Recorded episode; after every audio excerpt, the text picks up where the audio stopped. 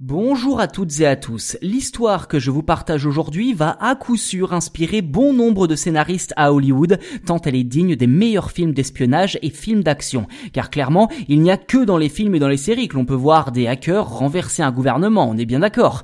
Eh bien, peut-être que ce scénario serait plus proche de la réalité qu'on ne le pense, surtout en Biélorussie. En effet, un collectif de pirates informatiques baptisé Belarus Cyber Partisans est parvenu à pirater pratiquement tout l'administration du président Alexandre Loukachenko. Objectif, publier un grand nombre de documents accablants prouvant sa culpabilité dans diverses affaires criminelles et fragiliser le plus possible le dirigeant politique, homme fort de la Biélorussie depuis pratiquement 30 ans.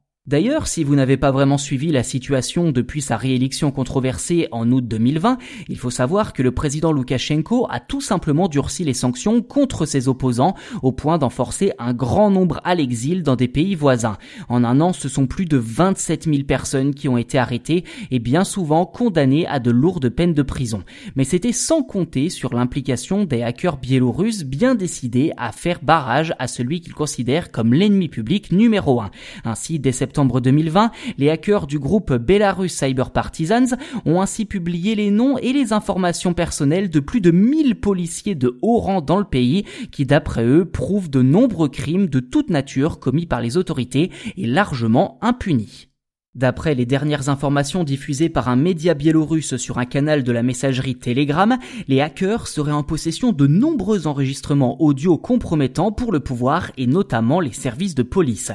Leur dernière série d'attaques leur aurait permis de récupérer des images filmées par drone lors des répressions des manifestations, ainsi que la liste des numéros de téléphone surveillés par le régime. Pour le moment, les éléments déjà publiés ne représentent qu'une infime partie des données collectées, puisque les activistes affirment avoir piraté pratiquement tous les serveurs de l'administration du dictateur. Si tout cela se confirme, il s'agirait de la plus grosse opération de piratage menée contre le pays.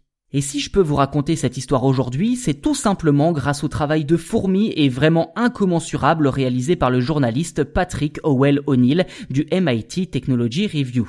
Dans son article, O'Neill interroge un porte-parole des BCP qui lui explique que l'objectif de ces cyberactivistes est de stopper la violence du régime envers la population. Le groupe serait constitué d'une quinzaine d'experts informatiques issus de plusieurs startups du pays, mais seuls quatre de ces hackers mèneraient véritablement des opérations de piratage, les autres étant affairés au tri et à l'analyse des données collectées.